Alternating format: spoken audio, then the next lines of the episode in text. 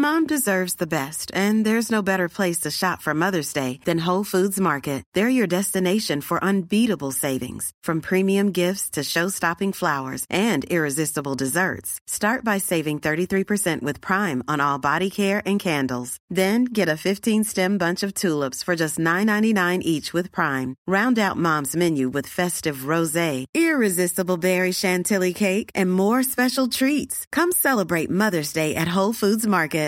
Quality sleep is essential. That's why the Sleep Number Smart Bed is designed for your ever evolving sleep needs. Need a bed that's firmer or softer on either side? Helps you sleep at a comfortable temperature? Sleep Number Smart Beds let you individualize your comfort so you sleep better together. JD Power ranks Sleep Number number 1 in customer satisfaction with mattresses purchased in-store. And now save 40% on the Sleep Number limited edition Smart Bed for a limited time. For JD Power 2023 award information, visit jdpower.com/awards. Only at Sleep Number stores or sleepnumber.com. Hey, it's Danny Pellegrino from Everything Iconic. Ready to upgrade your style game without blowing your budget? Check out Quince. They've got all the good stuff: shirts and polos, activewear, and fine leather goods, all at 50 to 80% less than other high-end brands. And the best part? They're all about safe, ethical, and responsible manufacturing. Get that luxury vibe without the luxury price tag. Hit up quince.com slash upgrade for free shipping and 365 day returns on your next order. That's quince.com slash upgrade. Para mí, tú eres, o sea, una persona relevante porque pues fuiste a dos Juegos Olímpicos. A dos. Y yo creo que muy pocas personas tienen la oportunidad de conocer a un atleta olímpico en su vida. Mm. Y más en México, o sea que en México yo siento que escasean mucho por, por todas las dificultades que los atletas se, se enfrentan pues al momento de desarrollar sus disciplinas, ¿no? Sí. Vemos en México que, que por lo general o eres muy aferrado a lo que estás haciendo o vienes de una familia que te permite ejercer ese deporte. Ajá. Y, y el, realmente el gobierno entra ya cuando ya te estás destacando, ¿no? O ya, ajá, o ya cuando vas ya de retiro. A diferencia de otros eh, países donde pues a los niños los empiezan a, a como separar o segregar desde, desde que son niños que identifican sus ah, habilidades Ajá. y los empiezan a desarrollar. Sí. Por eso ves atletas de, de high school. Me acuerdo que jugué un periodo corto americano en el TEC y nos llevaron una vez a jugar con los de preparatoria. Hombre, Unos monstruones, ¿no? no, no, no, el gordo más gordo de allá corría más que el corredor de nosotros. Sí, sí, seguro. Era, eh, era un nivel, este, ap- así apabullante, la, claro. la diferencia. Y pues ahorita en lo que tengo viviendo en Estados Unidos, que pasas por las prepas y ves la infraestructura que tienen, ves lo, en- lo en serio que se toman eh, los eh, programas deportivos y culturales también. Es un nivel abismal.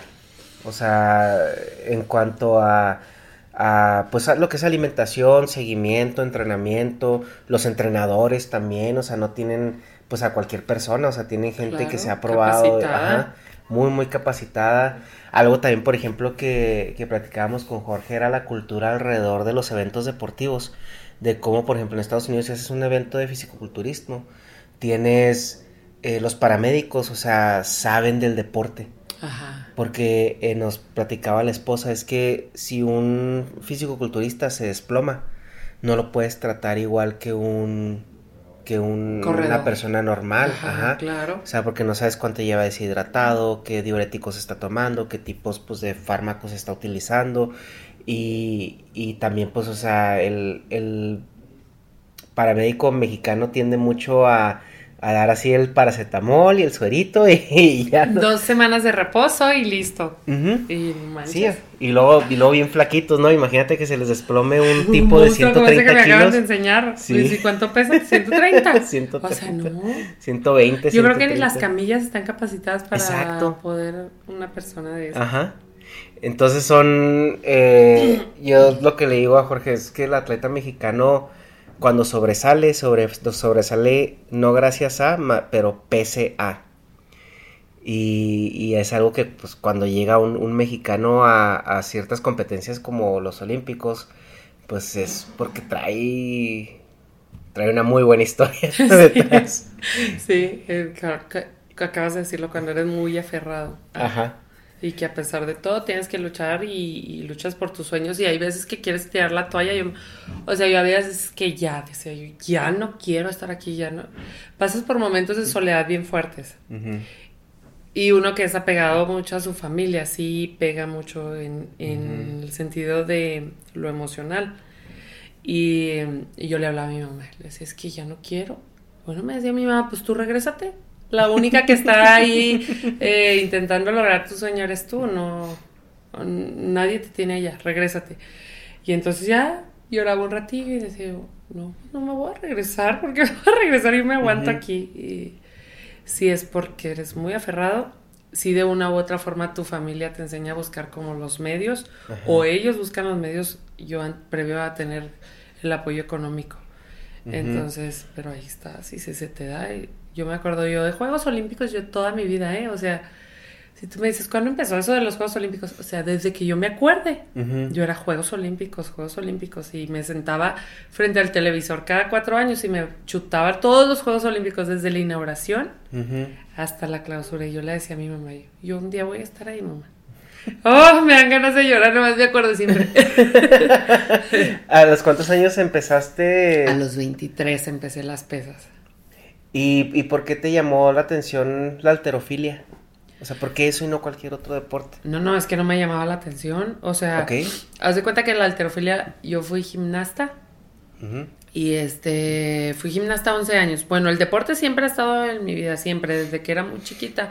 Mi mamá dice que yo era súper vaga y súper inquieta. Entonces siempre me trajo en deporte, ¿no? En karate, en natación, en, en cosas de manualidades y en- en- siempre ocupada en las tardes. Yo me acuerdo, siempre estaba ocupada.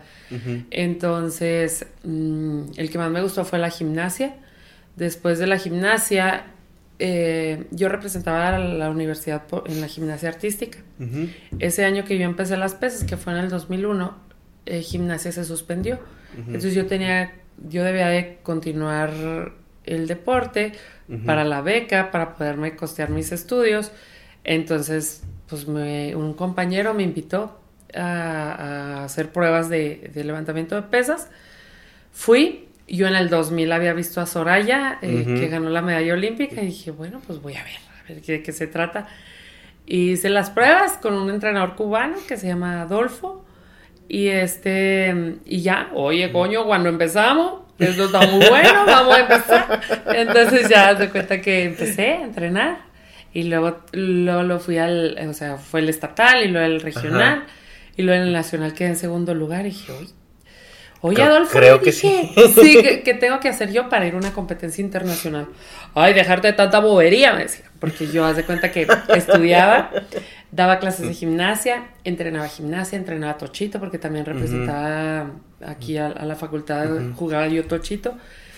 Y, y pues hacía, yo toda mi, todo el día me la mantenía Ujú. ocupada, te digo, estudiaba, iba y daba clases de gimnasia a unas niñas, y luego me quedaba ahí a entrenar en la Guay, y luego me regresaba acá al campus a entrenar tochito, y ya, haz de cuenta que las pesas las hacía como a mediodía, de a mediodía iba a mi casa, comía, y luego ya me iba a la Guay, y allí, ahí, entonces, dejarte tanta bobería, hacer doble sesión, deja el tochito que no te va a dejar nada bueno. Entonces dije, bueno, va. O sea, yo quiero ir a una competencia internacional. Sí. Fui en el 2002, fui llamada a la preselección nacional y ya a partir de ahí.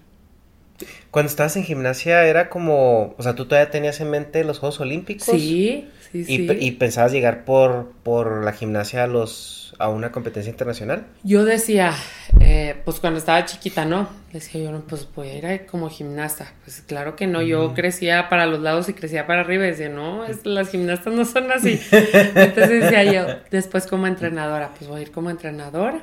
Ok. Y al- a la par decía, pues voy a ahorrar. Y si no sea como entrenadora, pues voy a ir como espectadora. Ok. Y ya se cuenta que se empezó a dar así como Ujú. pues las pesas. Y empecé a representar el país en el 2002. Ujú. Y ya fue de ahí. ¿Cuál es la edad promedio entre las, las eh, mujeres que compiten en alterofilia? Como de los 23, 21, 23 a los 30 y Ok. 31, 35. Más o menos.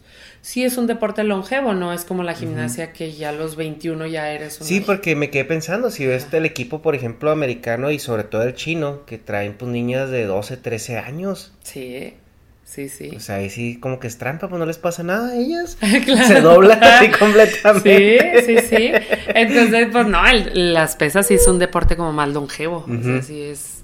Sí, eh, porque tiene mucho que ver con la madurez física de la persona, ¿no? Ajá, ajá, como las etapas del desarrollo, pues la fuerza de en sí todavía no está desarrollada a los 15 años, todavía no tienes tu potencial referente a fuerza, resistencia, velocidad.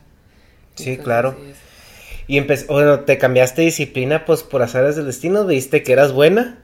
¿Y cuál fue tu primera competencia internacional? Una en El Salvador, en- y ahí agarré tres medallas de bronce.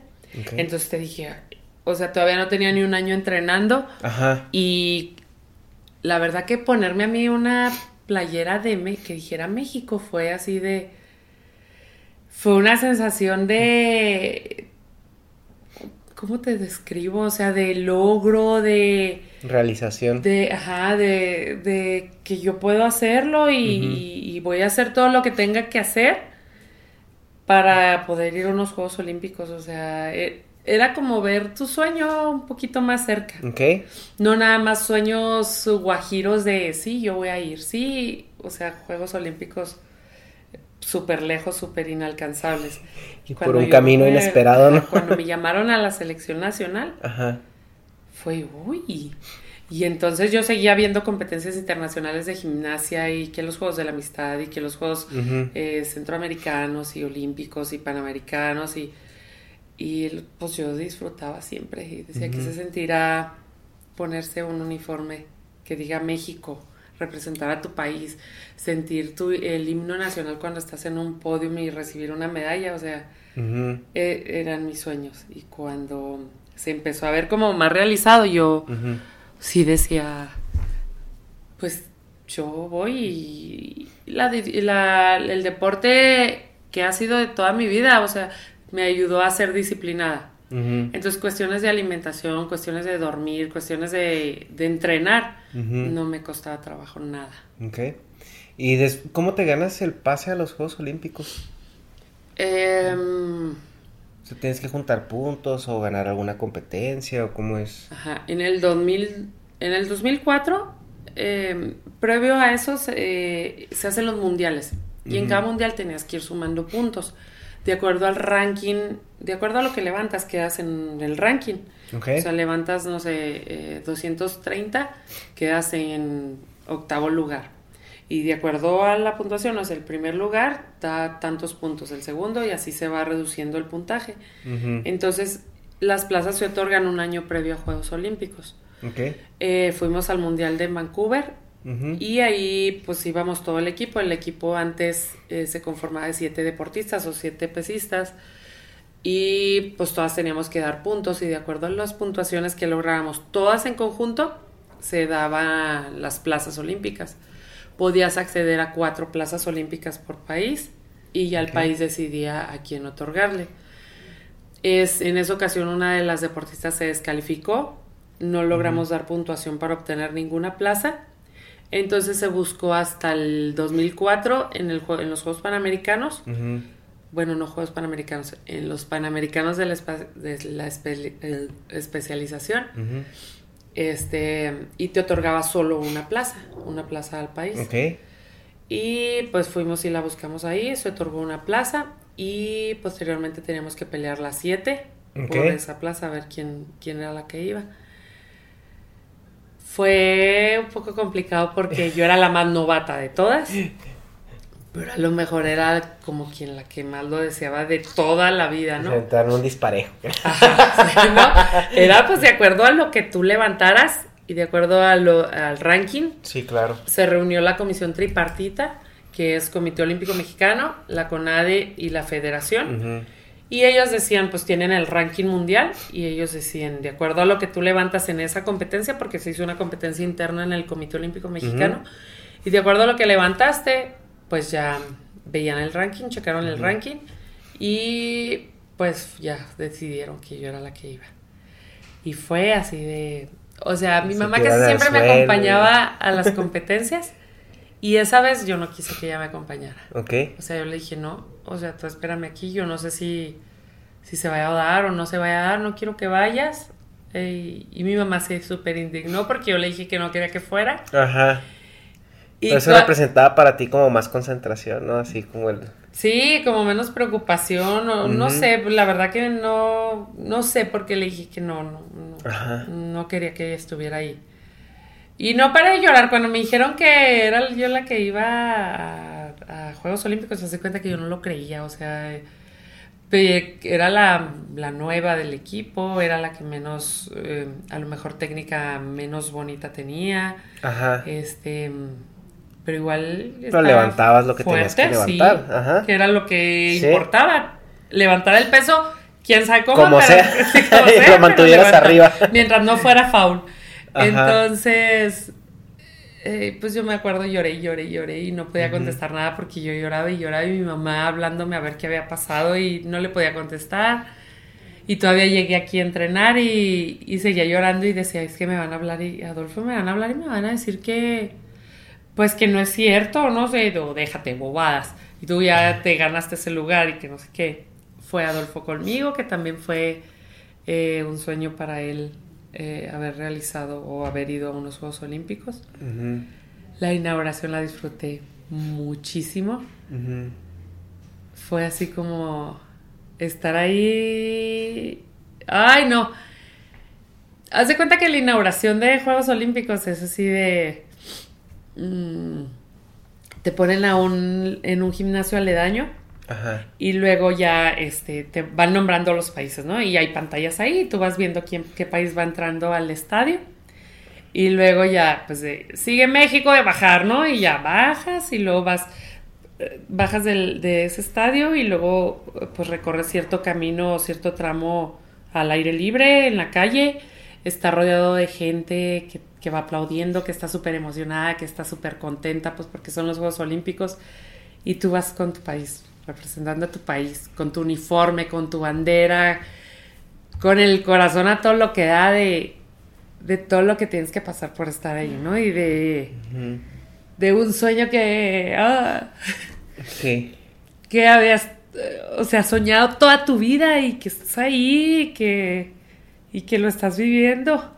Entonces, ay no, eh, pues vas ahí toda súper contenta y luego iba Adolfo conmigo y luego Adolfo es cubano, entonces toda la Ajá. algarabilla y la fiesta y él es, él es así siempre alegre, siempre contento, siempre... Ajá. Entonces entras como a un túnel, yo digo que es el túnel así como, yo creo que así ven los que se van a morir, ¿no? La luz al final del camino. y luego conforme te vas acercando al estadio donde ya presentan a tu país, vas sintiendo como esa vibra, como esa energía, como esa... eh, esa energía, sí, o sea, vas... Y luego entras, o sea, ya México, y luego sales y, o sea, las luces, los gritos, lo- las porras, escuchas por allá el cielito lindo. Que mexicano se va ahí donde sea, ¿no? Ahí donde sea, es en serio. Que Ves estamos hablando del o sea, 2004, ¿verdad? Que 2004. fue en Atenas. En Atenas. Ok. Y, y dices, wow, o sea, estoy aquí, logré, lo hice, o sea, el sueño de toda mi vida está aquí. Y luego, pues las mujeres ponen a los directivos, a las mujeres y a los hombres. Entonces salí corriendo para atrás, abracé a Adolfo y le di las gracias así de, lo hicimos, o sea, yo creo que cuando buscas un sueño nunca vas a lograrlo solo, o sea, siempre hay gente que cree en ti y gente que no cree en ti. Y la gente que cree en ti vive contigo como la emoción del logro, de, de estar ahí. Y la gente que no cree, pues igual es tu motor, el, ese coraje que te da y el demostrar Ujú. que sí, que, que a pesar de que te ponen las trabas, que a pesar de que no creen en ti, que a pesar de todo, lo lograste. Y Ujú. sigan echando más tierra al hoyo que de todas formas la voy a usar y voy a escalar, ¿no? Así, o sea, disfruté mucho esa, esa inauguración. Disfruté mucho esos Juegos Olímpicos así de, de una realización enorme. Eh, tenía hernia en L4, L5, entonces previo a ir ya se cuenta que estuve a punto de no ir porque era muy fuerte el dolor que, que tenía en la espalda para poder entrenar, para poder cumplir con, con, la exigencia de una carga de entrenamiento de pesas. Y un día me acuerdo cuando estaba dándome eh, terapia, me estaban poniendo acupuntura, entonces tenía toda mi espalda llena de agujas, haz de cuenta. Y llegó Adolfo ahí a mi casa. Y lo cojones, ¿qué es esto? Oye, negra, eso es mucho dolor. Oye, negra, si tú quieres, hablamos y decimos que, pues, que lleven a la suplente. Y yo, ¿qué suplente? Si la que está aguantando el dolor soy yo. Yo le voy a decir hasta dónde puedo y yo puedo ir y yo me lo voy a aguantar. O sea, son los Juegos Olímpicos, eso... ¿Qué tiene? Yo me aguanto y yo voy a entrenar y yo le voy a cumplir y, vamos a hacer las cosas bien. Bueno, como tú digas y ya. Y te digo, y, lo disfruté así. Desde eso, desde que estás ahí. Es más, desde que te dan tu uniforme. En el comité te dan tu uniforme y este, ahí se andan peleando por las tallas. Y ah. es que no me dieron esta talla, y es que este me queda chiquito, y es que, por ejemplo, las butargas, que es el, traje que usan los levantadores, como que yo creo que pensaban que la que iba a clasificar era Soraya, y entonces estaba de este tamañito. Y pues yo usaba poco unas tallas más, yo, Soraya yo creo que era talla mediana, que en paz descanse, y yo pues talla XL, ¿no? Entonces, o sea, me quedaban casi bajando la nalga o, sea, si te bajas a agarrar la pesa, pues se te sube hasta la espalda, entonces era incómodo eso, entonces esa parte me la tuvieron que ajustar y, o sea, esa parte... Es algo bien curioso, ¿no? Porque, por ejemplo, ves en, en, otros, en otros países que hasta la cuestión de los uniformes se hacen a la medida del atleta. Ajá. Y aquí es como, pues esto es lo que hay y a repartir, ¿no? Ajá. Sí, te dan, pues te dan una maleta donde vienen ahí todo lo, todo el kit, que son este. Y en tu caso eres la única que iba eh, de, México, ¿verdad? De pesas. De levantamiento de pesas era la única que iba. Y, o sea, ¿en qué momento ellos pensaron que a lo mejor Soraya, o sea, bueno, entendemos que Soraya venía una medalla de oro, pero ella estaba en la competencia también para, para ir a otros juegos? Sí, ese día decidió retirarse. O sea, ella no compitió para, para ver cuál de las siete Ok. Luchaba por esa plaza. O sea, ese día ella dijo, yo no voy a competir, yo hoy me retiro y pues ya no éramos siete, éramos seis. Ella tenía problemas de salud, ¿verdad? Desde hace rato. Sí, tuvo varias complicaciones, tuvo varias cirugías en la rodilla, eh, tuvo varias cirugías creo que en, la, en las muñecas, en los hombros.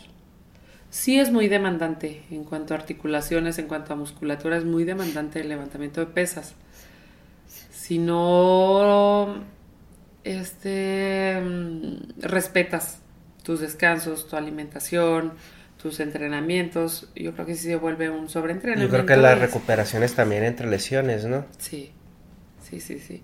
Que hay mucha gente que, que se venda, se teipea y vámonos. No, tienes que recuperarte, tienes que darle el tiempo de sanación a tu cuerpo y a tus emociones, porque a veces tu cuerpo ya está bien, pero tú sigues teniendo el miedo a sentir el peso arriba o a fallar o a... Entonces a veces yo creo que es más complicado la recuperación emocional que la física. Sí, porque eh, hablamos de que pues ustedes no están levantando pesos cómodos, están levantando pesos que están a, una libra del fallo y, y, eso es pues de...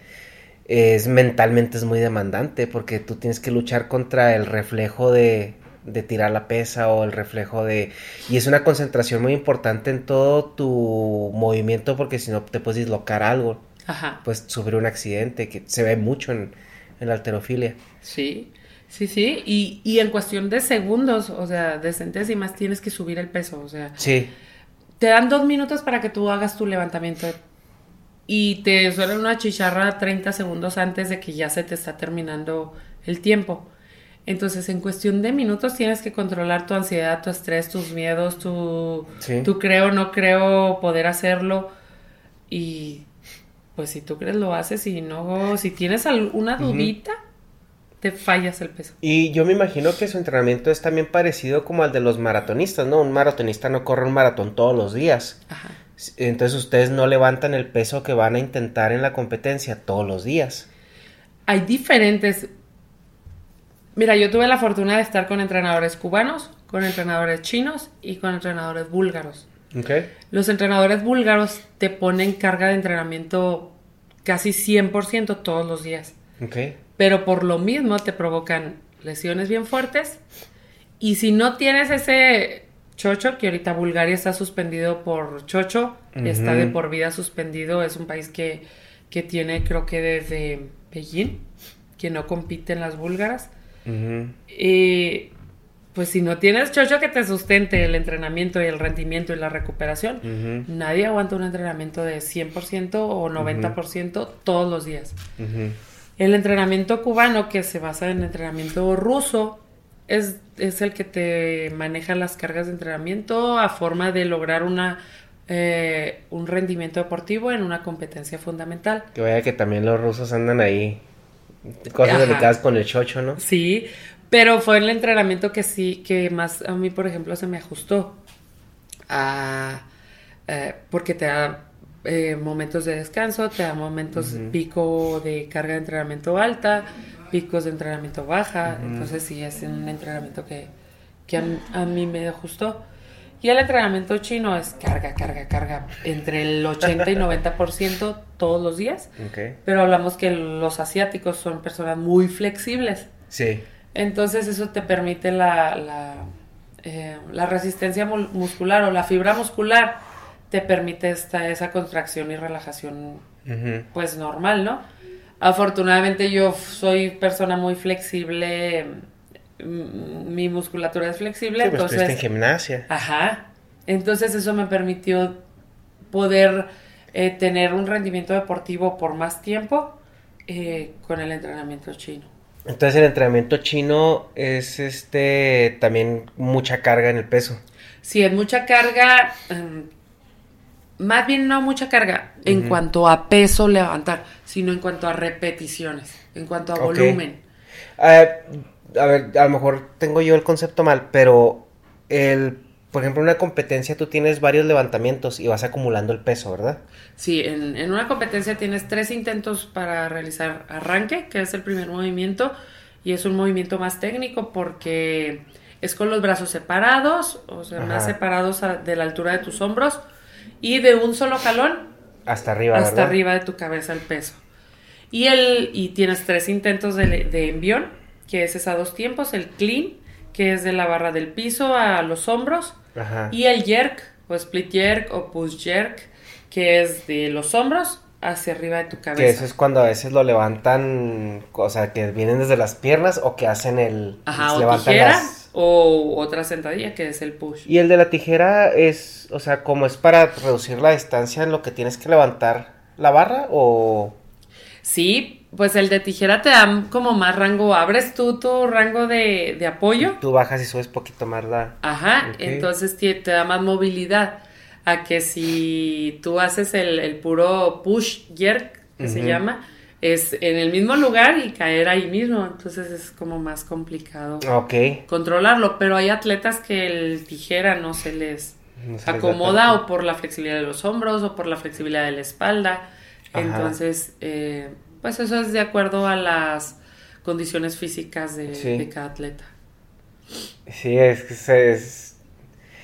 Y van acumulando, por ejemplo, cuando tú dices, bueno, yo levanté, no sé, 230 kilos, o sea, ¿eso es el acumulado? Ah, sí, la suma de tus levantamientos en arranque, que fueron tres, y tus tres levantamientos en envión. Hay atletas que no califican, o sea, que no logran ningún levantamiento en arranque, y pues hacen sus intentos en envión, que en, por ejemplo, en Juegos Centroamericanos, en ese sí, en Juegos Panamericanos y en Juegos Olímpicos, si no tienes sumatoria de arranque y envión, no tienes la medalla total, que es la que te da el lugar en el cual te, te ubicas. Okay. Pero en Juegos Centroamericanos, en eventos panamericanos, en mundiales, sí puedes ganar medalla en arranque y puedes ganar medalla en envión y puedes ganar medalla en total, o sea, te dan tres medallas.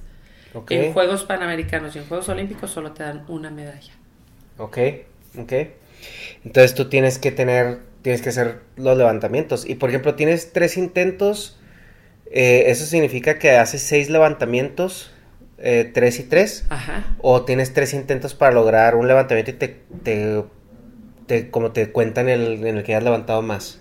No, ¿O tienes cómo? tres intentos para ir levantando el peso que tú quieres lograr o el peso que tú vayas. Por ejemplo, eh, empiezas o abres con 100. Tú se, lo haces o no lo hagas. O sea, hay atletas que aunque no hagan su primer levantamiento, le suben al segundo levantamiento a 105.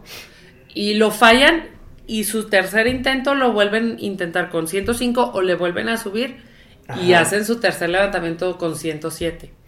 Pero hay atletas que hacen 100, 105, 107 bien Ajá. y tu, to- tu final que levantaste fueron 107. ¿Ok? O sea, me refiero a que sí puedes subir de peso, pero tienes que lograr por lo menos un levantamiento si tú quieres sumar a- en el total, que el total es el que te da un lugar. Ok. Pero Entonces- sí, puede- o sea, tú puedes subir. Ok, entonces o sea, tú haces el levantamiento y te cuentan el que hayas levantado más, entonces. Ajá, ok, sí. ya, ent- ya entendí. Sí, sí, sí, sí. Y por ejemplo, si tú llegas y el primer levantamiento levantas 110 y dices tú, yo esto es lo que más levanto, no quiero hacer los otros dos. Sí, puedes hacerlo. O sea, eso, pues, es puedes, una ventaja de te descanso retiras también, o ¿no? dejas que el tiempo se vaya, pero si ya marcaste con 110, pues ya con eso te quedas. Ok. Que eso pues sería una buena estrategia, ¿no? Si sabes más o menos. cómo Sí, estás. pero no, nunca me ha tocado ver eso, ¿No? la verdad, no, nunca me ha tocado ver eso. Sí, sí lo hacen los atletas ya, los, los que son medallistas de, bueno, ya con mi, con mi primer levantamiento yo ya le gané a todos. Ok. Entonces, pues entonces yo voy por el récord. ¿Cuánto es el récord? Póngale, el récord es 115. Ah, póngale 116. Y se va a ir con 116 y ya rompe su propio, propio récord y ya no hace su tercer levantamiento. Sí hay atletas que son, que hacen eso. Y al igual forma son atletas que están bajo el doping. El control Mm. de doping. Te hacen miles de pruebas de doping. Y hay atletas que no dan positivo. Pero tienen sus capacidades y sus cualidades así. Sí, que ya hablamos pues de estructuras, incluso hablamos pues de, de tiempo en el deporte, de formación en el deporte y las técnicas de entrenamiento de cada uno, ¿no? Ajá. Y bueno, yo creo que el tema del chocho eso nos lleva a Beijing, Beijing. Sí. porque tú eres medallista de bronce, ¿verdad? Yo soy medallista de bronce de Beijing, pero nueve años después. Retroactiva. Sí. Platícanos Sí. un poquito de a ver qué pasó ahí. Bueno, el- los Juegos Olímpicos de Beijing para mí fueron como el reto de lograr ya el, el sueño. El, Repetir. O sea, sí, sí, Yo de regresando de Atenas, yo dije, o sea, yo voy por otros. ¿En qué lugar quedaste en Atenas? En Atenas quedé en doceavo. Ok. Eh, competí en el grupo B y pues quedé en, en doceavo. Em, pero ahí fue así de... O sea, sí fue a dar mi mejor rendimiento, pero también fue a... Lo disfruté, te digo, yo disfruté todo. O sea, en el sauna estaba sentada en el sauna con las gimnastas que yo había visto en Sydney. O sea, con las que súper admirada en O Sydney. sea, que- fuiste también en plan fan. Sí, a ¿no? conocer. En plan fan. Sí, o sea, no me tomé, yo no me acuerdo, porque antes todavía no estaba como de moda el celular y cargar con la, tu cámara para todos lados, Sí. como es ahora. Ajá. Incluso ni en Beijing, ¿eh? O sea, en Beijing estaba sentada a un lado comiendo con Usain Bolt y no los ibas a molestar para, oye, ¿me puedo tomar una foto? Y ya en Beijing ya también estaba Michael Phelps. Bueno, aunque Michael con Phelps, Phelps, era- con Nadal, con este, Sí, con Nadal con todos ellos. Entonces, pues los en, en los comedores de Juegos Olímpicos ves a todo el mundo. Estaba la, la saltadora súper bonita eh, de salto de al- salto con garrocha. Ok, creo que ya sé cuál. Está Ajá. bueno, No me sé el nombre, pero creo que sí lo ubico. Ajá. Pero así lo, lo que yo me acuerdo un montón fue en el sauna, con las rusas, con las gimnastas rusas, ellas súper renegando porque no las dejaban salirse de ahí hasta que dieran el peso y estaba fuera del sauna una entrenadora súper gorda, pesándolas y tenían que dar el peso que ella que les exigían, ¿no? Entonces salían, las pesaban y lo volvían a entrar y yo o sea, estoy con Svetlana Chusovitina aquí en el sauna, o sea, no platicando tan así, porque pues ellas en su spanglish, en su English y yo en mi Spanglish, entonces medio nos entendíamos y pues me daba risa y ellas también se burlaban igual de mi cuerpote y el cuerpito de las gimnastas, ¿no? Entonces, eh, como en ese plan, o sea, iba en Atenas, ¿no? Así de, mm, pues disfrutar esa parte y luego en el camión me tocó, ya cuando íbamos a un entrenamiento, en, en el levantamiento de pesas, hay un, está Naim Suleimanov y está Pirrus Dimas, o sea, son los super guau. Entonces, nos subimos Adolfo y yo. Adolfo se quedó ahí adelante, ahí había un asiento, tú vete ahí atrás. Entonces, había un asiento desocupado y era un lado de Pirrus Dimas. Entonces, ya yo le dije, ¿me puedo sentar? Y él, sí, sí. Entonces, pero yo no me había dado cuenta quién era, ¿no? Entonces ya íbamos así en el viaje y luego ya él algo estaba haciendo y luego ya lo volteó y y luego Adolfo volteó a ver a ver dónde yo me había quedado ubicada. y luego, Dimas. Y luego Adolfo, ¿qué cojones? Y luego yo, es Pirrus Dimas. Y luego ya, eh, yo, o sea, iba al lado de Pirrus Dimas, o sea, no manches. Y luego, este, o sea, son dos partes de Atenas que no, no fue tan así tan así en Beijing, porque en Beijing yo ya iba así, en mejorar lo que había logrado en Atenas. Ibas en plan veterana, eso y esto ya me lo sé. Ya, ya no es así como la niña boba que todo le impresiona, que todo le, le, llama la atención y, por ejemplo, te dan un llavero. Ajá. Y puedes sacar todo el refresco que tú quieras, por ejemplo, todo el póster que tú quieras. Puedes comer, puedes eh, acceder a, a lo que tú quieras sin ningún costo.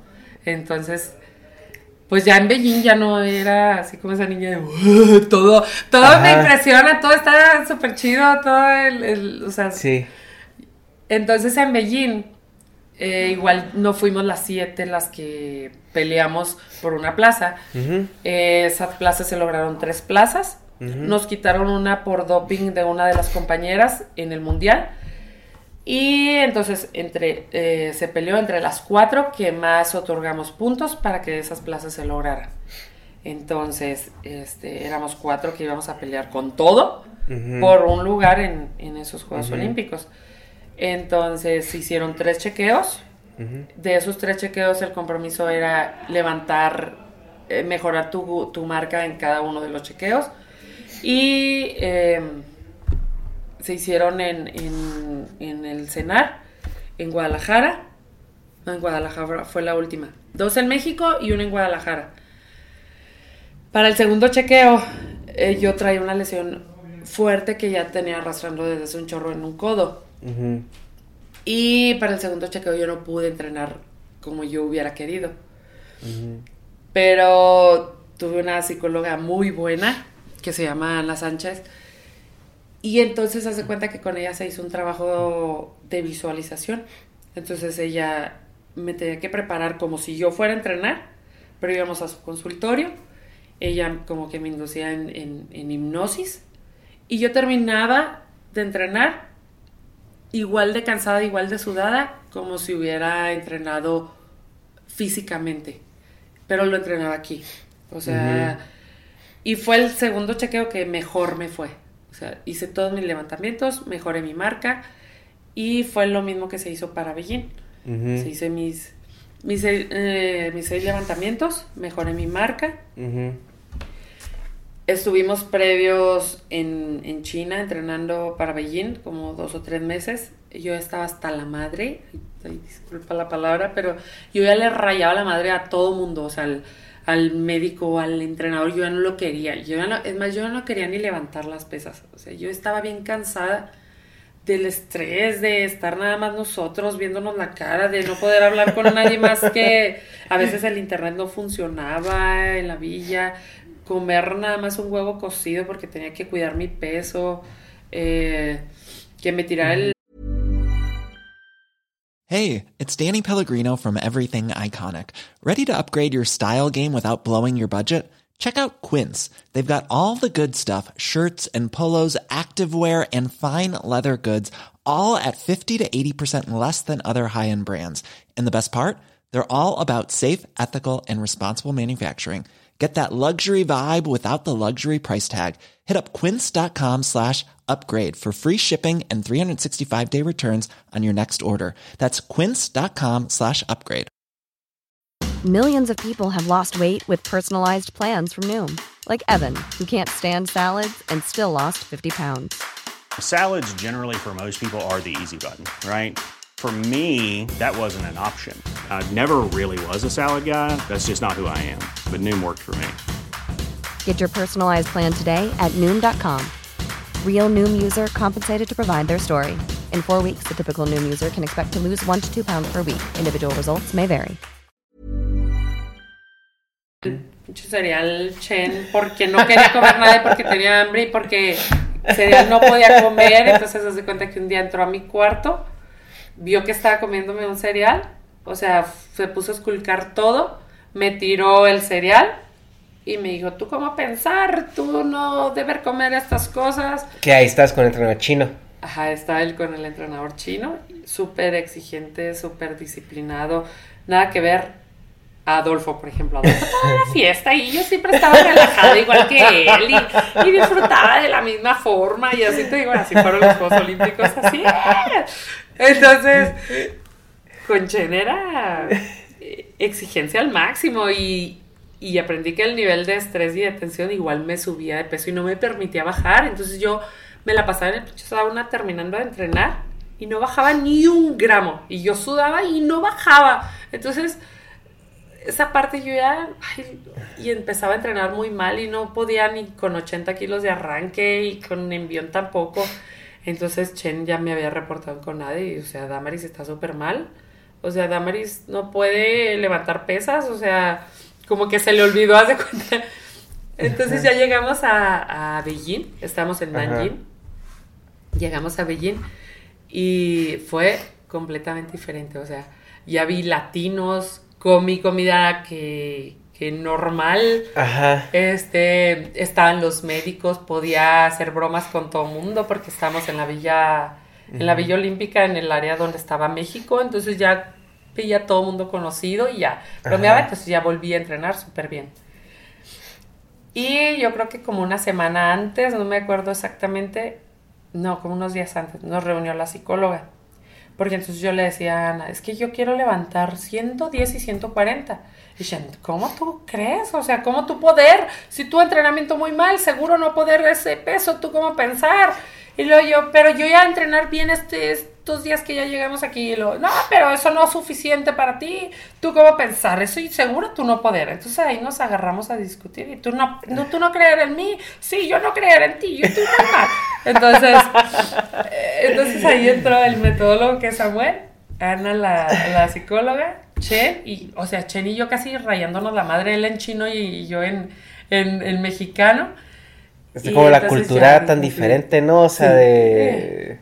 Porque pues uno pensaría, pues cualquier entrenador que te diga eso, o sea, cuando te está entrenando, pues...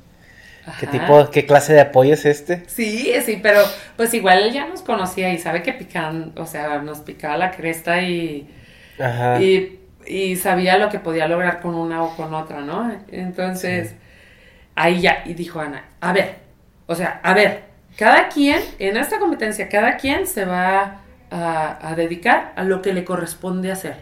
O sea, Chen, tú poner los pesos que Damaris va a levantar Ajá. Samuel, tú estar al pendiente de la estrategia que se va a hacer. Y Damaris, tú hacer efectivos tus seis levantamientos.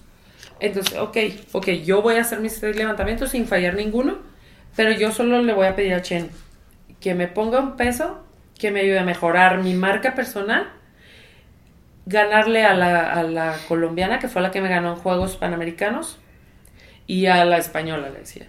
Entonces, ok, yo si, si eso es accesible, yo poner eso. No, que ya, decía, ya dejen de estar peleando. Cada quien dedicarse a lo que, a lo que le corresponde. Entonces ya eso quedamos. Eh, previo a mi competencia, un día antes, pues traía 75, 800. Entonces dije, con que sería un pedacito de pescado, una lechuguita con limón y, y verdurita cruda. Entonces ya con eso yo ya voy a amanecer en mi peso.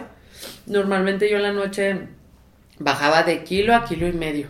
Entonces me pesaban, no, no recuerdo exactamente la hora, me pesaban temprano, entonces dije, o sea, nomás me cenó esto que, que en, en, en, cantidad pues debe de ser 100, 200 gramos. Entonces, bueno, ya, cuenta. Y me levanté y me fui a pesar. Mismos pinches 75, 800. Ay, no. Entonces ya fue Samuel por mí porque Chen me iba a esperar en el, en el lugar de competencia. Y luego le digo, Samuel, Samuel el metólogo, o sea, peso 75, 800. ¿Qué? Pues, ¿qué cenaste? Y luego, es que nada más viene el, el pedazo ese de, de, pescado y... Ok, tú tranquila. Ahorita este, vemos cómo lo manejamos con Chen. Pues claro, o sea, Chen, o sea, entonces sí, ¿eh? Y luego, este, Chen, eh, yo pesa, ya me dice, vamos a pesarte. Y luego ya fui, ¿no? Eh, y pues claro que pesaba lo mismo. Entonces le dije, Chen, yo pesar 75, 500. ¿Cómo 500? Seguro tú cenar muchísimo. Toda su... Ay, no.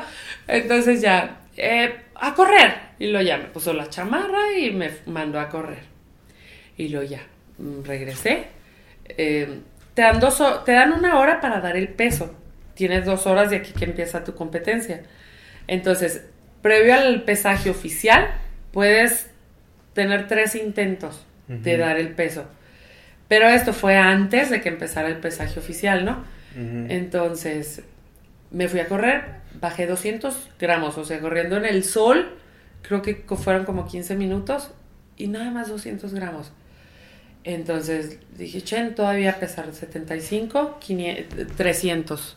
Entonces, pues claro que pesaba 75, 500, ¿no? Entonces, ay, ¿cómo tú pensar? Y ya, vámonos al sauna. Pues me enredó en una toalla con todo mi uniforme, con, según yo muy peinada. Entonces me metió al sauna, le subió todo el pinche sauna. Y a él no le valía, o sea, casi que como, como Cuauhtémoc, que fue el que le quemaron las patas, ¿no? Dice, y luego ya, Chen, está muy caliente, y tú esperar tiempo. Y luego ya, este me sacó y claro que ya pesé 74, 800 creo. Ajá. Y luego ya este, fui a comer, eh, a recuperarme, a, a, beber líquidos. Me imagino Ya que es fue- 75 el peso, ¿no? Que tenías que dar. Sí, no, me- yo no me puedo pasar de 75 kilos porque era mi categoría. Si peso 75, 100 no puedo competir. Ya pierdes, haz de cuenta en la báscula. Entonces, creo que pesé 74, 800 por ahí.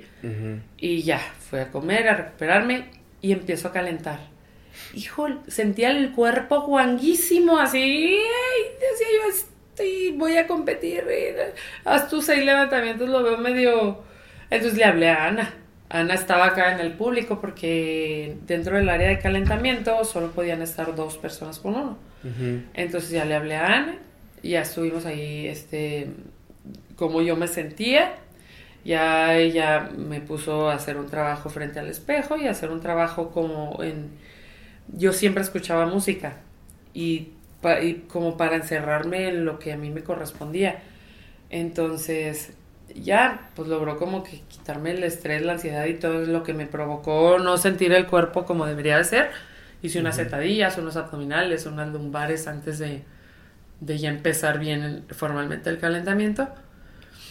Y ya empezó la competencia, hice mis seis levantamientos, no sabía yo cuánto estaba levantando, estaba así súper enfocada y cuando tienes así como el trabajo psicológico, llegar, yo le digo, es un momento mágico porque subes, veía yo la barra y luego hace cuenta que cerraba los ojos, respiraba, gritaba y o sea, todo se me desaparecía, así, todo, o sea, yo no me acuerdo nada hasta ya después de que voy viendo los, de que fui viendo los videos, pero hace cuenta que es así y nada más es- escuchas y sientes como tu corazón, así tuk tuk tuk tuk y ya ahí y como ya el automatizado de estar escuchando la voz de Chen y la chicharra cuando te mandan a bajar, pero es así como un momento así de como de paz, como mágico, como aprendes a escucharte así, tu respiración, tu corazón, no ves nada. Cuando termina mi tercer levantamiento, ya bajo y luego me dice Chen, eh, ¿sabes cuánto estás levantando? Pues me sacudió así, ¿no? Y lo, no, Chen. Y lo, 109. Y lo, ya, y lo abracé. Y gracias, y eso, y le vamos para el envión. Y ya, o sea, mi marca era 105, era lo más que yo había levantado. Y yo le había pedido eh, mejorar mi marca personal. Y luego ya fuimos para el envión, igual con mis audífonos y concentrada en lo que me correspondía, no veía nada. Y ya terminé mi, mi levantamiento y ya eh, quedé en sexto lugar. Eh, pues se hacen controles de doping antes de la competencia, terminando la competencia. Y este, pues ya salí contenta porque había mejorado mi marca, porque le había ganado la colombiana, me faltó la española, pero le gané el envión entonces, bueno, em, pues ya, quedé en sexto lugar, ¿no? Eh,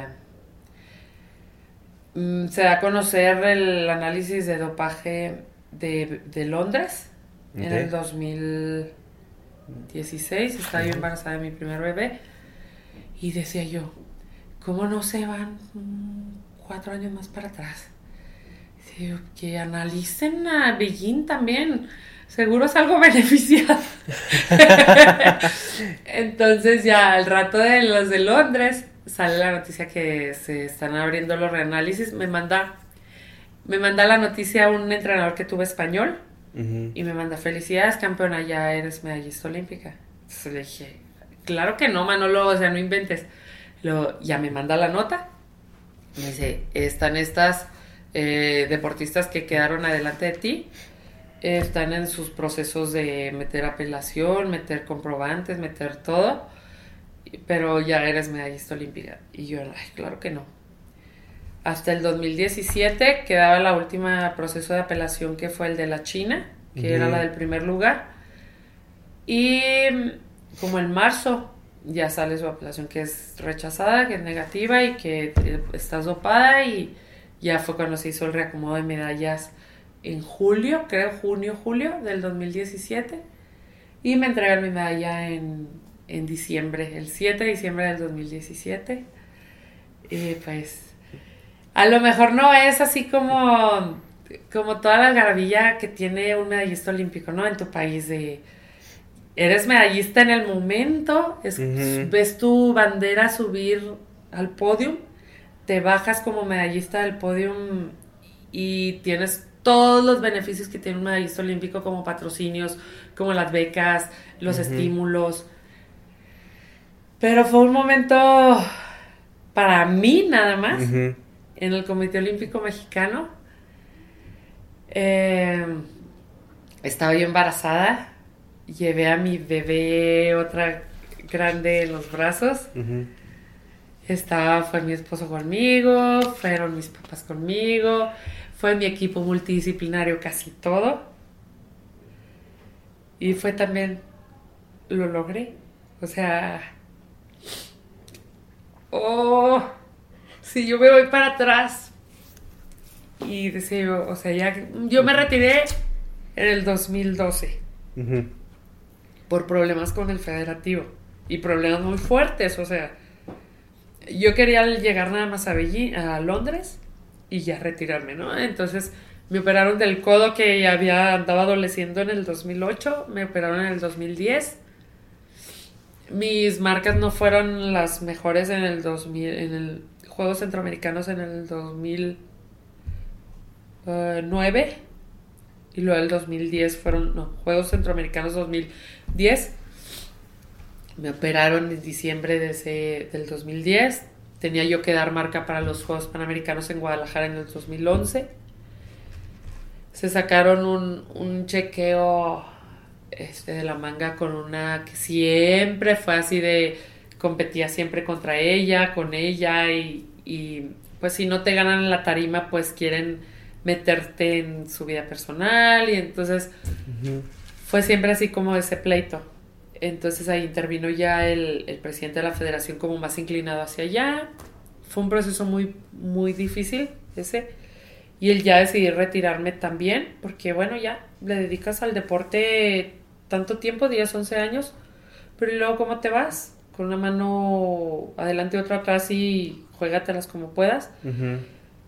afortunadamente en Chihuahua, pues siempre tenía el apoyo de la UASH o de gobierno del estado, eh, cuando fue en ese entonces presidente municipal eh, Borruel, Blanco, y luego fue el gobernador Reyes Baeza, pues siempre tenía el apoyo de ellos. Entonces fue como yo empecé a trabajar. Pero si tú vas a una empresa y te dicen experiencia laboral, pues sé levantar pesas, o sea, ¿qué más? Fui maestra de gimnasia, pero 10, 11 años nada más levantaba pesas y ya. Entonces, eh, había veces que no, pues sí, tenía sueldo de, de trabajadora, pero no era un súper sueldazo, ¿no? Entonces, había veces que no traía ni cinco pesos en la, en, en, la bolsa, ¿no? Y siempre mis papás, al, ¿qué necesitas? ¿Qué quieres? O sea, ¿qué hace falta? Que siempre mis papás, mis papás son mi principal pilar, más mi mamá. Entonces, cuando llega la medalla es así de, wow, o sea, a pesar de todo, siempre con mis valores, porque tú estás ahí en la competencia y te ofrecen. ¿Quieres mejorar tu rendimiento? Órale, métete este ciclo. Eh, te vendo este ciclo y vas a mejorar y no vas a dar positivo, porque hay agentes enmascarantes y no, y no, y luego y mi calidad de vida. Y gracias a esas decisiones que tomas, yo ahorita puedo jugar y sentarme y correr y saltar con mis hijas. y, y, tengo calidad de vida, o sea, no estoy enferma, no estoy lesionada. Eh, sí me quedó el codo chueco, pero pues igual puedo hacer mi vida normal, o sea. Y que llegara la medalla y compartirlo con Chen, con Ana y recordar esto que te estoy platicando es así de, la vida te recompensa.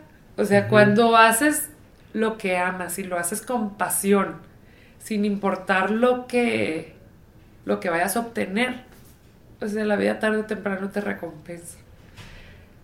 Y en mi ámbito deportivo estoy súper satisfecha, súper agradecida con todo lo que viví y lo volvería a vivir, ¿eh? O sea, esas rayas de madre, esos dolores de, de espalda, esos dolores de codo, esos... O sea, lo volvería a vivir cualquier cosa por eso, por ese momento. O sea, fue muy bonito recibir la medalla. Igual lloraba y lloraba. O sea, y ahorita recordarlo es como... No te puedo escribir más que agradecimiento. Agradecimiento con Dios agradecimiento con la vida por las enseñanzas, por los momentos duros que a veces dices, pero ¿por qué? O sea, pero después te das cuenta y después la misma vida y mismo Dios te demuestra por qué fue ese momento y qué fue lo que te dejó ese momento y, y de verdad que yo decía, cuando fue lo del muro, que fue mi nombre en el muro olímpico, eh, ya eh, te entregan la medalla, lo tienes que bajar a, develar tu nombre en el muro olímpico. Cuando yo iba a entrenar al comité, se, se hace sentir fregón que tu nombre esté ahí, o sea, porque están ahí los medallistas olímpicos de México. Y decía yo, ojalá un día se me dé y yo pueda estar ahí. Entonces, oh, o sea, qué orgullo para mis papás darles esa satisfacción. Qué orgullo si yo llego a tener hijos, que mis hijos, si les gusta el deporte, vean que su mamá logró algo. Y poder yo transmitirles a ellos que cualquier cosa que quieras lograr en la vida, si tú trabajas duro, si te respetas a ti mismo, si respetas a tus rivales y agradeces la competencia que existe, porque esa misma competencia te va a ayudar a ser más grande, que ellos vean a su mamá ahí y que ellos puedan estar también ahí en un muro olímpico. Entonces, cuando ya igual te toca este abrir la cortinita y ver tu nombre ahí y tener a mi hija en los brazos y la otra en la panza. Ay, no. Ay, no, son momentos muy especiales porque estaba ahí, te digo, mis hijas, la otra en la panza, mis papás, que mis papás, te digo que a veces cuando quería tirar la toalla era mi mamá. Y vas. Y bueno, regrésate, regrésate. Pero cuando yo estaba chiquita es, te caes y te levantas. y lo vuelves a intentar y te subes y lo haces. Y a veces sabía, ya no mamá, es que ya no puedo, es que yo necesito un abrazo. De Chihuahua a México o a donde yo estuviera, iban. Y estaban ahí en como unos días y era como renovar. Ok, voy, yo puedo. Eh, y a veces cuando, o sea, aunque no hablara yo con ella, ella sabía cómo yo me sentía. Y ahora yo lo sé, que tengo a mis hijas, o sea, es como esa intuición, ese sexto sentido. Y pues ahora que yo tengo la oportunidad de ser mamá, agradezco más la entrega que ha tenido mi mamá conmigo. Y ese valor y esa fuerza, porque sin ellos, sin la familia no hay nada, sin Dios no hay nada, y sin esa fe y esa eh, perseverancia que te inculcan desde chiquito. O sea, y gracias a ti por ese momento, por hacerme recordar, por hacerme chillar también. No, no te preocupes, es algo muy... Bueno, y creo que el, como te comentaba al principio, el, sacrificio que tiene un deportista mexicano al, al, llegar a ese nivel de competencias muchas veces no es tan... pues no, no se expone de la manera que a lo mejor eh, debería, porque el esfuerzo que, que requiere. O sea, desgraciadamente en México tenemos una organización hacia el deporte y la cultura un poco deficiente. O sea, realmente el, deportista o entra ya grande al deporte o, los apoyos dependen netamente de él y hasta que empieza a ser relevante entra ya el, apoyo externo. Ahora, por ejemplo, como tú comentas, o sea, quedaste en un sexto lugar en ese momento y a lo mejor no fuiste medallista en ese momento, pero estás hablando de que, o sea, en, un país como México un sexto lugar es importante. ¿Es diploma olímpico? Ajá, Es, importante y, el que no hayas tenido patrocinios, apoyos, todo eso en ese momento, dado el, bueno, el problema que hubo, que después o sea, este documental en, creo que no creo que está en Netflix o en alguna otra, otra plataforma, del del doctor ruso que dopaba toda la, la federación y que no, no lo encontraban y creo que hasta lo contrataron en Estados Unidos para que dopara gente ahí por lo mismo. Ajá.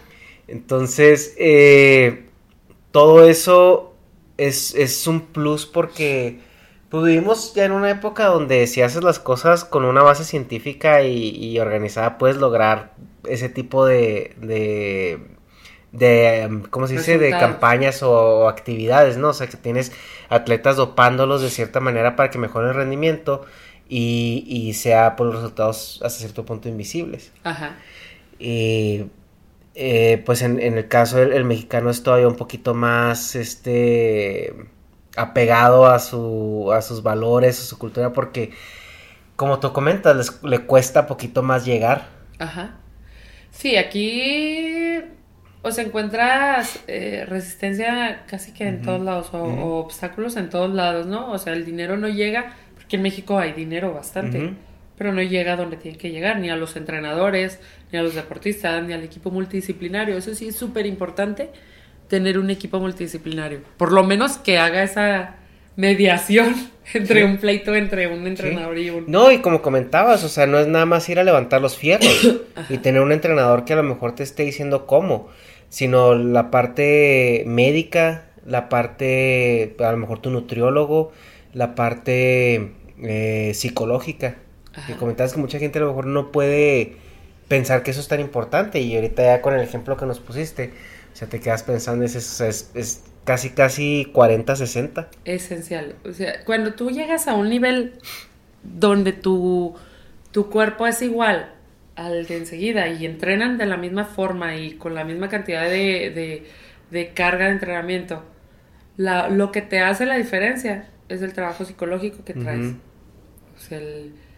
porque el psicólogo te controla todo, tus creencias, tus metas, tu, o sea, un psicólogo deportivo, porque lo hablábamos anteriormente, no puede ser cualquier psicólogo, tiene que ser un psicólogo deportivo y que está ahí siempre contigo. Ella estaba en nuestros entrenamientos, estaba en nuestros descansos.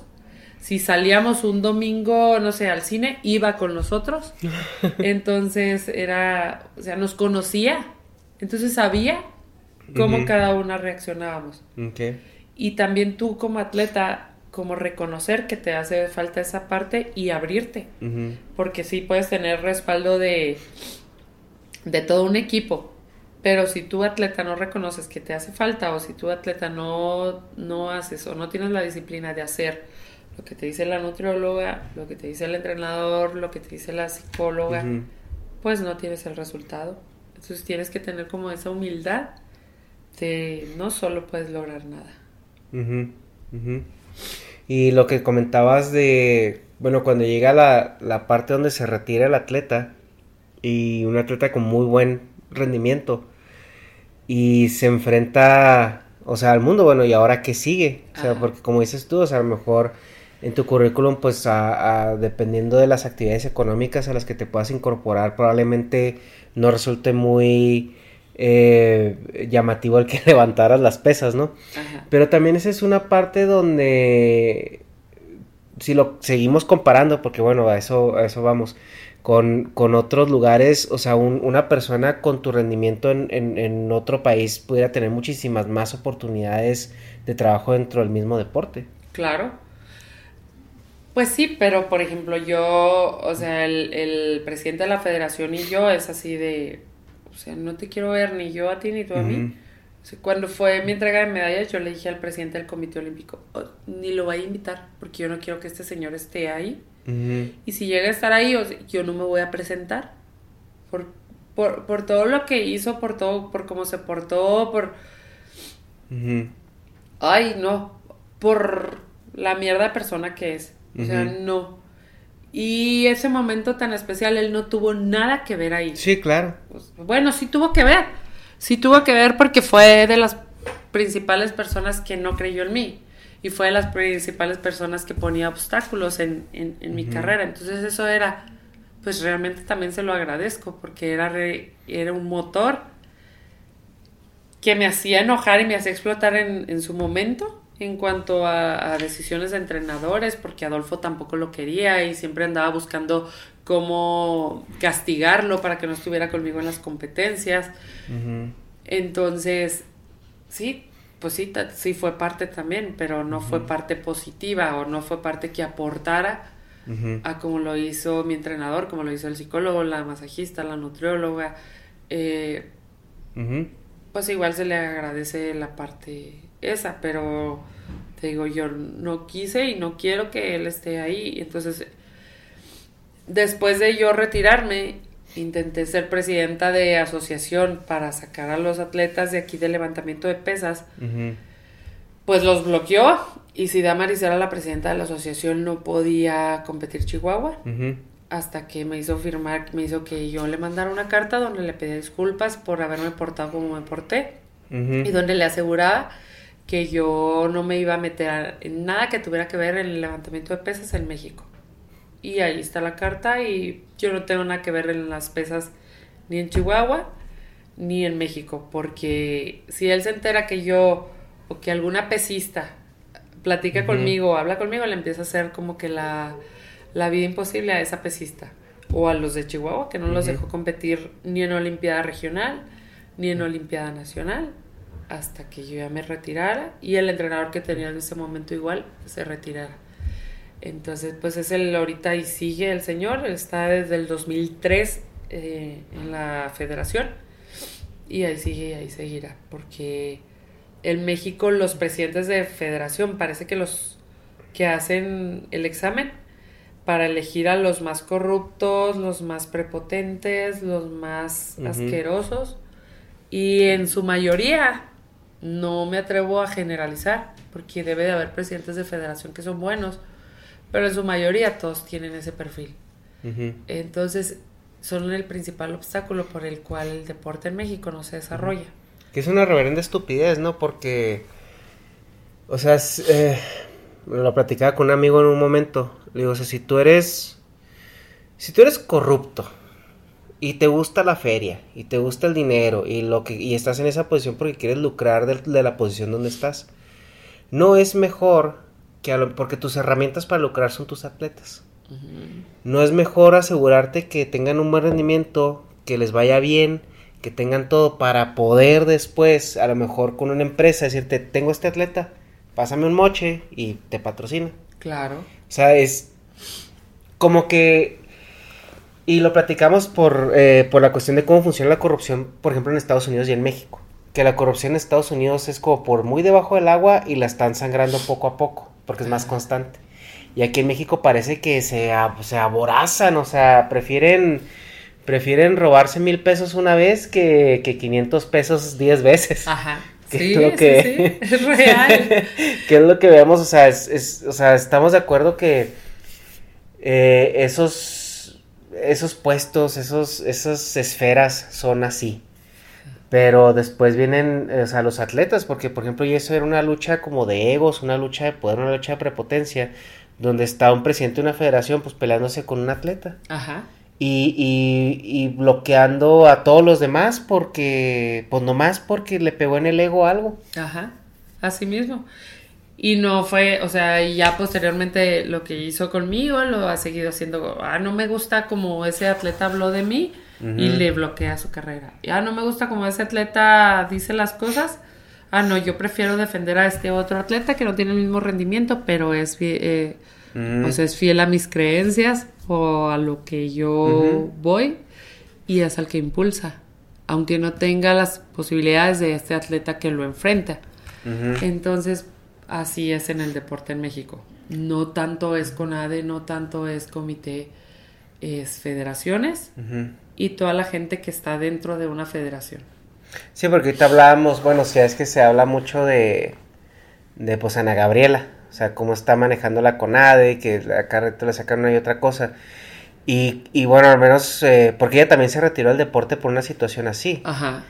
Y cuando tiene ahora las riendas, eh, pues no se ve mucha mejora. Así es. O a lo mejor el plan de acción no es acorde a lo que lógicamente se esperaría. Ajá. Eh, ahorita que comentabas, por ejemplo, los uniformes, a mí desde ahí me sorprende. O sea, porque yo me acuerdo, pues, cuando jugaba americano, por ejemplo, que llegaban y llegaban los uniformes. Y también te peleabas por las tallas. Ajá. Pero pues es un equipo de escuela, o sea, donde pues la, o sea, más o menos hacen ahí un, pues tantas tallas y órale, a los que le queden y los veteranos van escogiendo primero. Claro. Y ya al novato le toca pues lo que, lo que, Lo que le- queda más o menos le quede, ¿no? Ajá. Pero pues ya no, no estamos hablando de un, de un equipo, pues por así decirlo, pitero de rancho así de, de, de fútbol. Estamos hablando de ya una atletas que van a representar al país y que no tengas la organización o la infraestructura para siquiera los uniformes, Ajá. hacerlos este a la medida de tu atleta Así es. que va a aparecer en cámara, que todo el mundo lo va a estar viendo. O sea, es, es increíble. Hace poquito hubo una situación con uniformes, ¿no? En Juegos Panamericanos, En- seguro. Que, que incluso taparon la federación Ah, porque no les pagaban o no les... Que hasta Guillermo del Toro se metió ahí en... sí, es cierto. que les pagó el hotel o algo así. Ajá. O sea, ¿cómo es posible que eso suceda? O sea, más que nada, o sea, por... Ya... Ya, si, si te vale... Tres kilos de chorizo al atleta, ok. Pero ahora estás hablando que ya es una imagen. O sea, que es algo que se está hablando, es algo que te estás exponiendo. O sea, ¿hasta dónde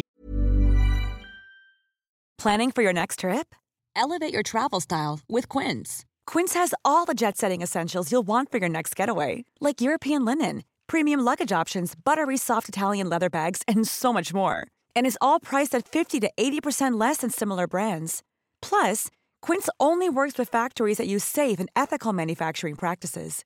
Pack your bags with high-quality essentials you'll be wearing for vacations to come with Quince. Go to quince.com slash pack for free shipping and 365-day returns.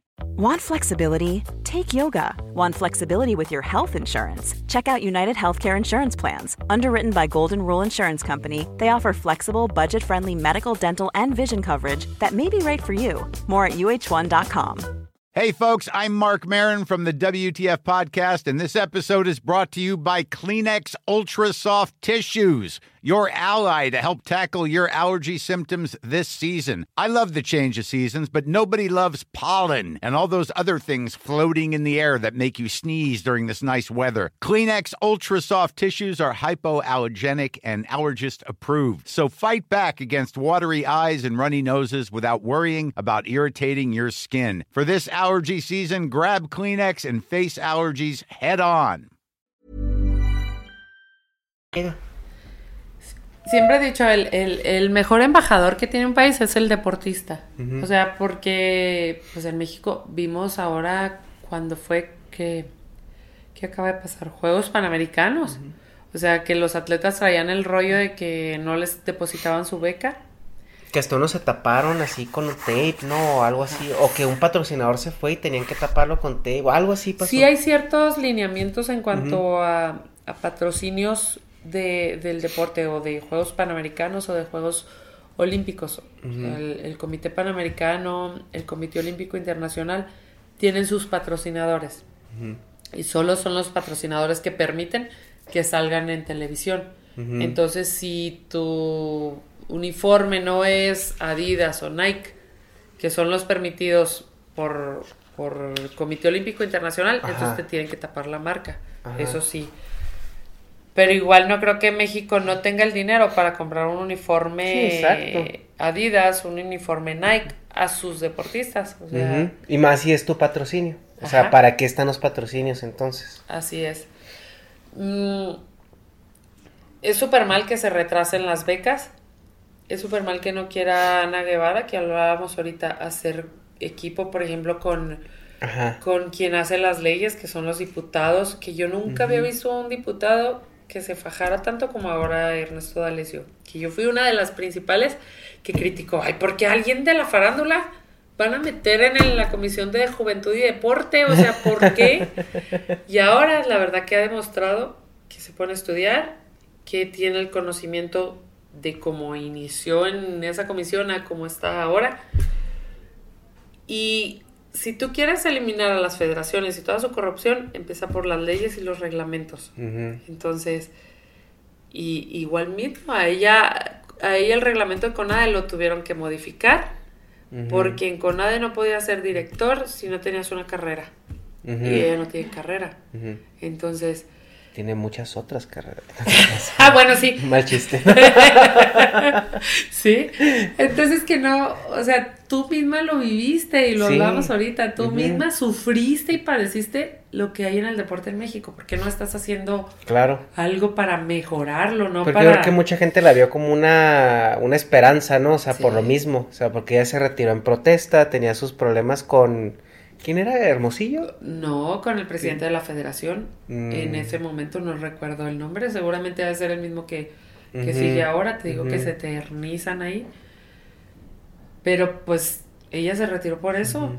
O sea, haz algo diferente. Haz algo que te cueste. Sí, claro. Haz algo que, que, te recuerden por hacer las cosas bien, no porque fuiste atleta y hiciste todo lo contrario a lo que todo el mundo pensábamos.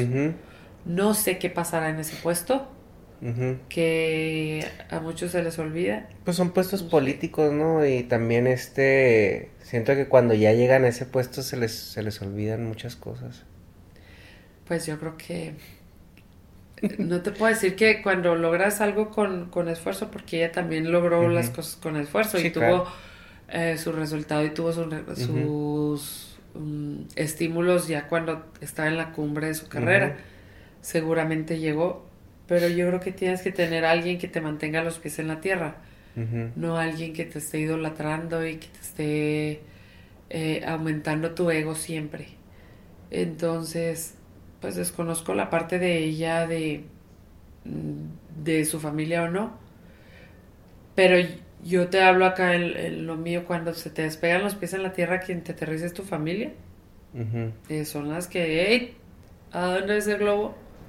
O no sé, te digo, el poder, siempre dicen el poder transforma. Uh -huh.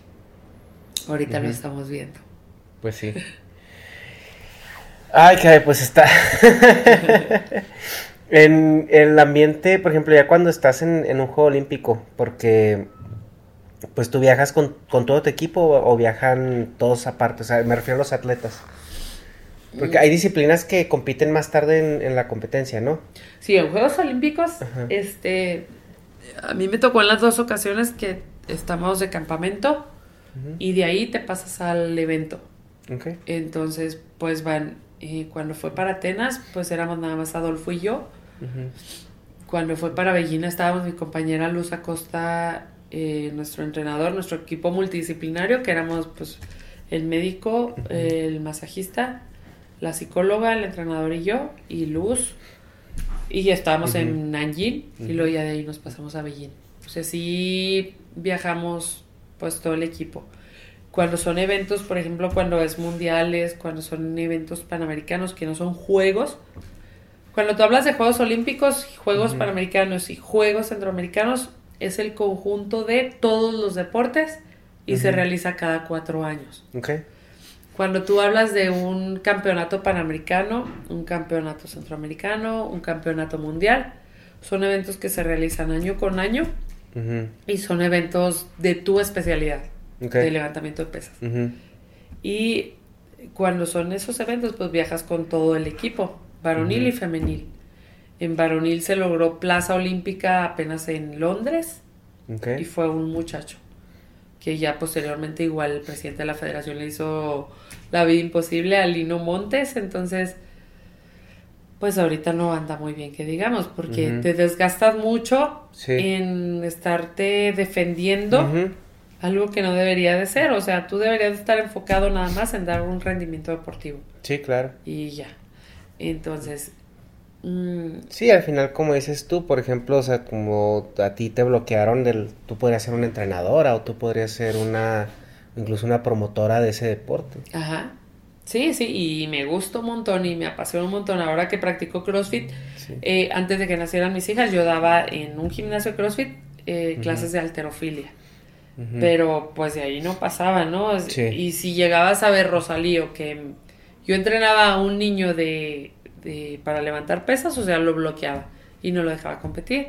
O le hacía la vida imposible para que ese niño se retirara. Que no eres la primera persona que me comenta ese tipo de situaciones en, en su deporte.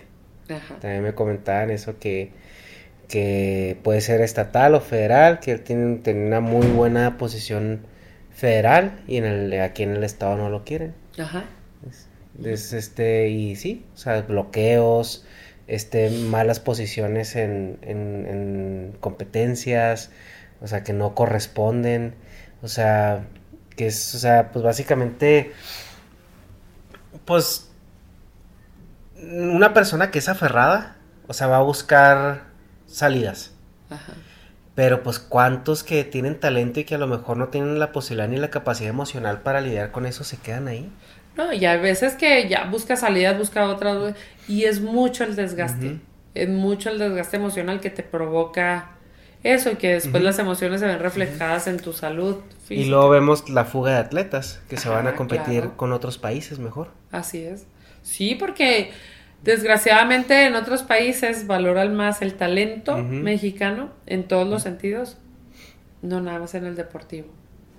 Entonces yo creo que deberíamos empezar por la política, por valorar e impulsar los talentos que tenemos en todos los sentidos. Ay, Dios.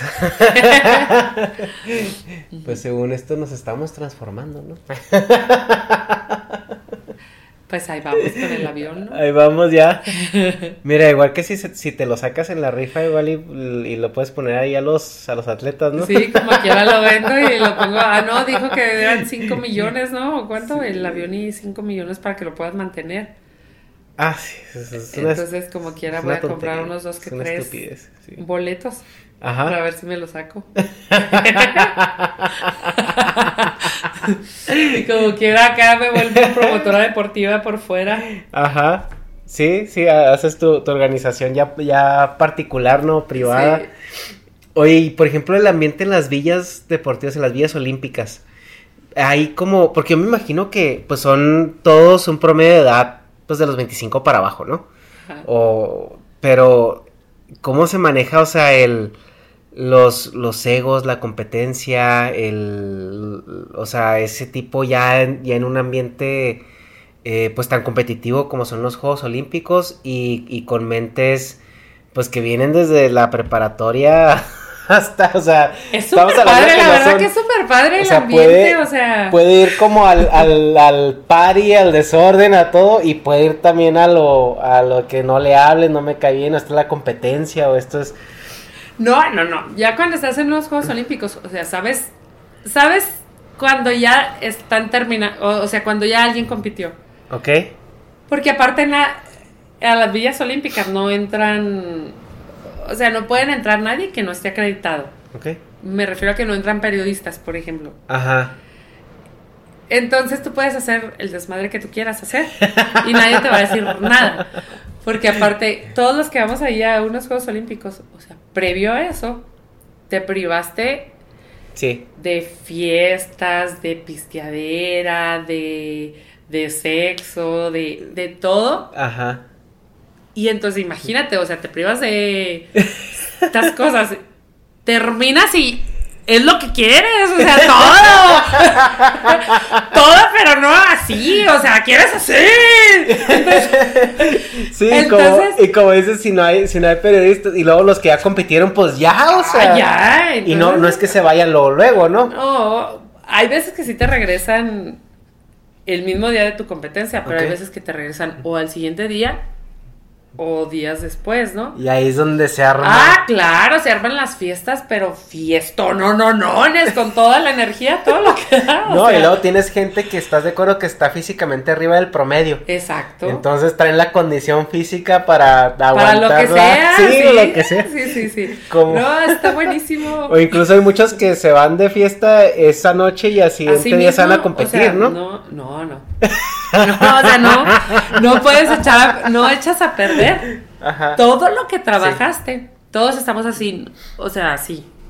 Sí, en, el comedor, sí, oh, pues es que hay, o sea, aparte de buffet de comida, hay buffet de todo lo demás. O sea, ves saltos, bajos, morenos, morenas, este, latinas, Empiezan a hacerse ojitos ahí. Eh, asiáticos, lo que te guste, tú quieres. Lo que te guste, porque todos tenemos las mismas necesidades cuando terminas de competir. y luego todos bonitos en forma. Todos bonitos físicamente y también a veces de, cara, pero es lo que menos te importa la cara, ¿no? O sea, y no, del estrés y venga, ah, sí, sí. la verdad que es buenísimo el, el, ambiente de, después de competencia. O en la clausura, por ejemplo. No me tocó estar ya ni en ninguna clausura, pero me tocaron las inauguraciones. Pero me platican que se pone mucho mejor, ¿no? Sí, o sea, porque ya está súper relajado y lo ves tú en la tele cuando están las clausuras y, y ves, es más, ya ni van en filita de México y los directivos, las mujeres y los hombres Atrás no, no. O sea, ya van todos revueltos. Y, tú, y llegas ahí al, al, momento cumbre de la clausura y todo el mundo está revuelto con todo el mundo. Entonces, los ambientes después de competencia son bastante buenos. Cualquiera que sea la competencia. Ya está sed de la de José José medio, ¿Verdad? Claro, no, pues, pues que la clausura, pues sí, imagino que ya todos, como tú dices, o sea, no han se han privado de, comer, de salir, de sus relaciones personales y físicas y lo que sea. Entonces ya llega el punto donde ya en la clausura nomás también de hora que era se acaba, ¿no? Sí, sí, sí, o sea, sí. Y, y ves, por ejemplo, la Villa Olímpica, o sea, tienes los edificios, un edificio es para México, un edificio es para, eh, no sé, este, Canadá, un edificio para Estados Unidos. Y hay calles, es como un, como una ciudad chiquita. Entonces tú ves de repente hay deportistas tirados ya de tan jarras que están. El comedor está casi siempre abierto todo el día y toda la noche. Entonces, si tú sales, por ejemplo, de, de, la inauguración o de un evento o de o sales ya de tu competencia y vas al comedor, no hombre, ya ves unos que están hasta la madre de borrachos o están risa y risa, o sea, ya tú te empiezas a dar cuenta cuando ya terminó su competencia porque y también me imagino que van y comen como. Ay, sí, o sea. Ay, no, yo me acuerdo en Bellita. Y, a esa edad, ¿no? No, hombre, no, porque aparte terminas. Y luego hay menú buffet de postres. Lo que tú quieras de postres. Y lo que tú quieras de verdura, lo que tú quieras de carne. Porque son comedores así grandotototototes. Y ves comida asiática, comida, este, no sé, española, latina. Ves de todo lo, de verdad que todo. Es más, dentro del comedor siempre hay un McDonald's. Entonces ahí me daba risa porque veías a todos los cubanos formados por las hamburguesas y, y, no piden una hamburguesa, o sea, es muchas y las echas en su mochila y yo creo que seguramente están comi, comi, comi, comi, comi, van por más y porque no tienes restricción de alimentación. Mm. Sí, dentro de la Villa Olímpica no te ve, o sea, no consigues, o sea, no te van a vender, bueno, no te venden nada, pero no, no te van a poner ahí en un refri, cerveza no, no consigues. O alcohol no consigues. O sea, tú lo metes en tu mochila, en tu maleta y no pasa nada. No metes la, la botellita de agua, ¿no? La vieja confiable. Acá de, camuflajeado y lleno de cerveza. No, la puedes, sí la puedes meter, o sea, ya que terminas en tu maleta de entrenamiento, puedes llevar ahí tu, tu guardadito. Ajá. Pero igual es que te digo, nadie vamos a echar a perder. Sí. Todo el tiempo que entrenaste y todo lo que te privaste. Eh, hacerlo antes a tu competencia, no. Ninguno de los que están en Juegos Olímpicos lo hace. Oye, pues que gacho los que compiten hasta el final, ¿no? Están viendo todo no, gacho cuando te regresan el mismo día que terminas tu ah, competencia. Eso sí está bien gacho. ¿Y eso sucede en general o nada más México? Sí, no, sí, en general. O sea, en general todo el mundo. Porque pues tiene costo. Y luego haz de cuenta que salen atletas, entran atletas, salen atletas, entran mm, atletas. Entonces tu habitación ya lo ocupa otro atleta. Eh, eh, tu cama ya es para otro atleta. O sea, es como... Mm, pues sí se da, pero si los vuelos están accesibles, pues. Sí, sí, claro. Pero hay veces que eh, el único vuelo que, tú, que se consiguió para la delegación que terminó de competir ese día es Tú terminas de competir a las 6 de la tarde, tu vuelo sale a las 10. ¡Ay! entonces, pues te vas. Aprovechas esas cuatro horas, llegas bien pedo al, al, aeropuerto que tiene y vas ya ves que en los, en los vuelos internacionales también te dan. Que te gustó. pues sí, desquitas el rapidín. pues sí, no manches. Y modo que los otros no quieran, o sea, te digo que todo mundo tenemos las mismas necesidades. Entonces también es chido eso, porque aparte son personas sanas.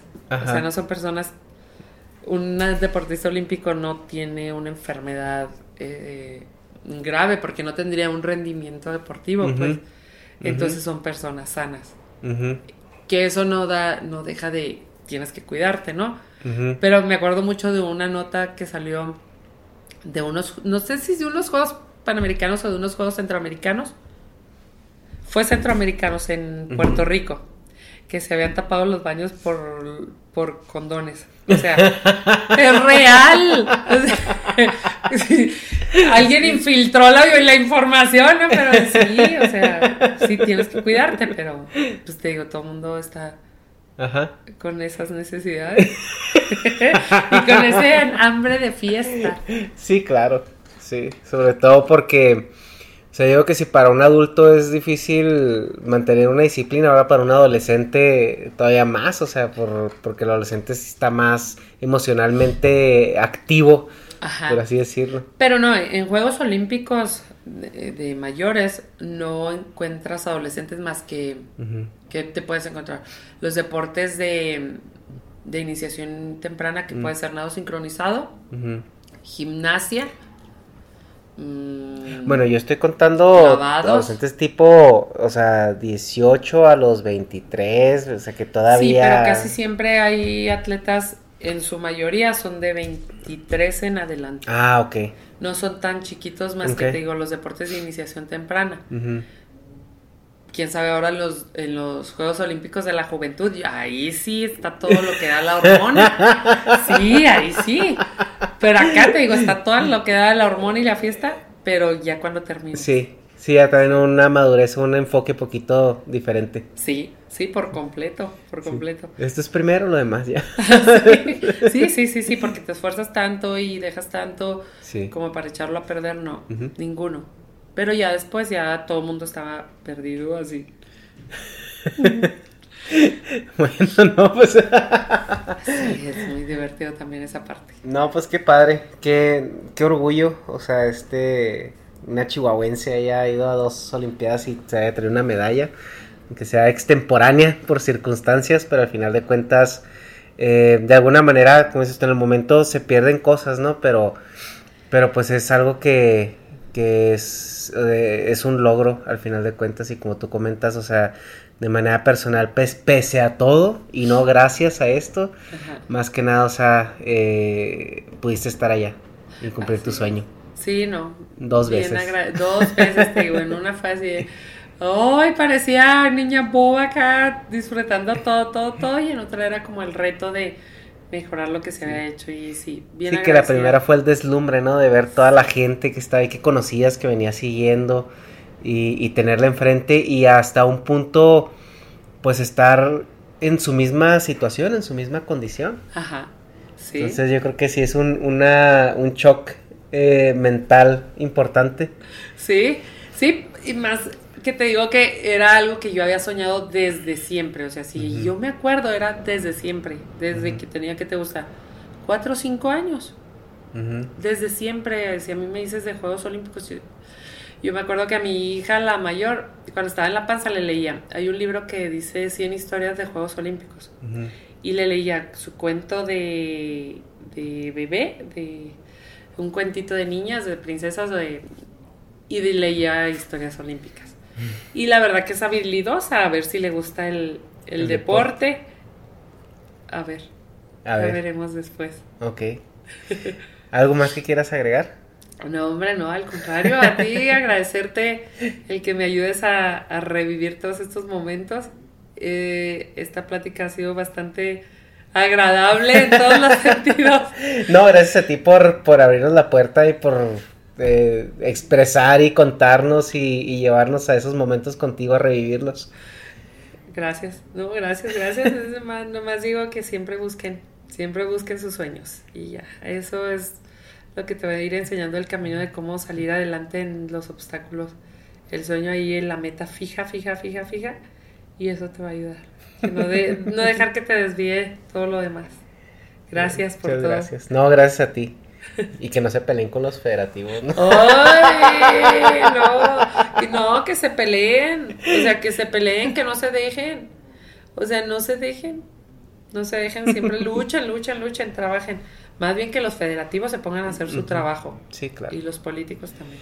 Esperemos que, que esa situación cambie. Que al menos que si van a seguir con sus tranzas, que pues no afecten al, al deportista, ¿no? Ojalá. Que bien lo cambien la mentalidad, véanlo como el instrumento para, para hacer sus tonterías. Sus cosas, sí, sí, sí, de verdad que sí. O sea, tanto como deportistas como entrenadores, porque hay entrenadores también que la pasan bien, bien duro para que su deportista esté ahí. Entonces, pues más bien que cambien los federativos y que realmente busquen, o si tú fuiste víctima de esa circunstancia, que te acuerdes lo que sentías en ese momento. Ok.